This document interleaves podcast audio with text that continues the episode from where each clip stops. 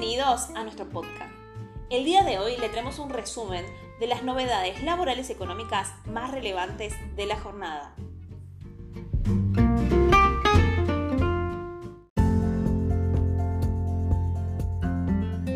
Se viene una nueva suba al sueldo mínimo. ¿A cuánto se irá el salario básico? La última actualización fue el 21% en tres tramos de 7% para septiembre-noviembre.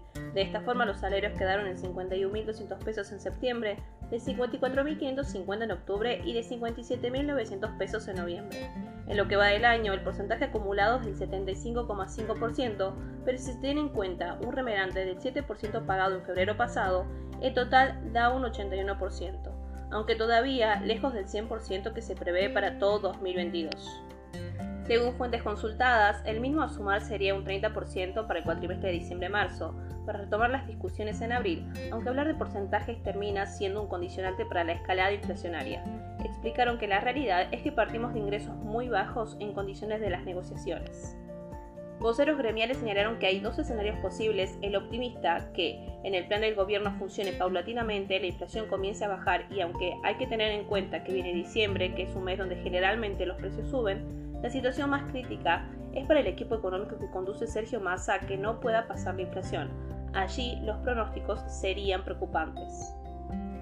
Los referentes de la Corriente Federal de Trabajadores que conduce la bancaria Sergio Palazzo y el gráfico bonaerense Héctor Aminichi rectificaron que los argentinos y las argentinas deben tener sus necesidades básicas cubiertas. Apuntaron a quienes tienen paritarias que cuentan con una defensa del poder adquisitivo, pero hoy la masa de trabajadores y trabajadoras informales supera el 40%, por eso es tan importante que el salario mínimo tenga un aumento considerable y añadieron que también impacta en los planes y asignaciones y de allí su relevancia.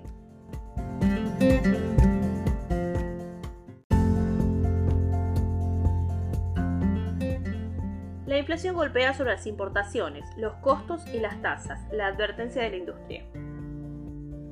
La Unión Industrial Argentina advierte que el endurecimiento de los controles de las importaciones y el costo más caro del financiamiento para las empresas por la suba de tasas del Banco Central se debe a la inflación.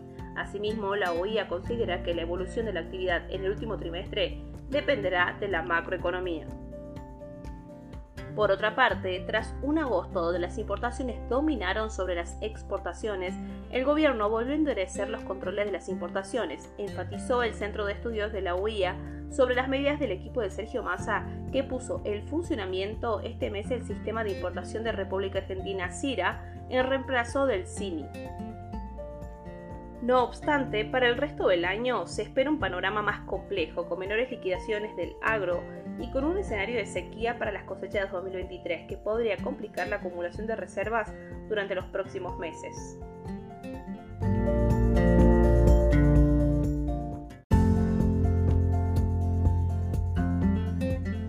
¿Cuáles son los requisitos para cobrar el refuerzo alimentario de 45 mil pesos? La Administración Nacional de la Seguridad Social informó que se abonará en dos cuotas de 22.500 pesos, una en noviembre y otra en diciembre, y que la inscripción puede hacerse sin turno en sus oficinas o vía online. ¿Quién puede inscribirse? Las personas que no tengan trabajo registrado, en relación de dependencia, autónomos, casas particulares, monotributos o monotributistas sociales, jubilaciones y pensiones contributivas o no contributivas, tanto nacionales como provinciales y municipales. No podrán inscribirse quienes perciban prestación por desempleo, trabajo potencial, beca progresar, asignación por embarazo para protección social, programas sociales tanto nacionales como provinciales o municipales, o quienes tengan hijos y hijas que perciban asignación universal por hijo, hija o salario familiar. Asimismo, las personas que se inscriban deberán completar una declaración jurada que será evaluada junto a sus consumos, bienes y patrimonio. Es decir, que no podrán tener registrado su nombre, automotores, motocicletas y otros, inmuebles, consumos de tarjeta de crédito, débito o billeteras virtuales en los últimos dos meses, plazos fijos y bonos en los últimos seis meses, acreditación en cuentas bancarias en los últimos dos meses, compras de moneda extranjera en los últimos seis meses, obra social o prepaga. En el caso de personas de 18 a 24 años, el control socioeconómico se le realizará también a su grupo familiar. En cuanto a la inscripción del refuerzo alimentario para adultos sin ingresos será a partir del 24 de octubre en las oficinas sin turno previo. También se realizará a través de la web o de operativos móviles de ANSES.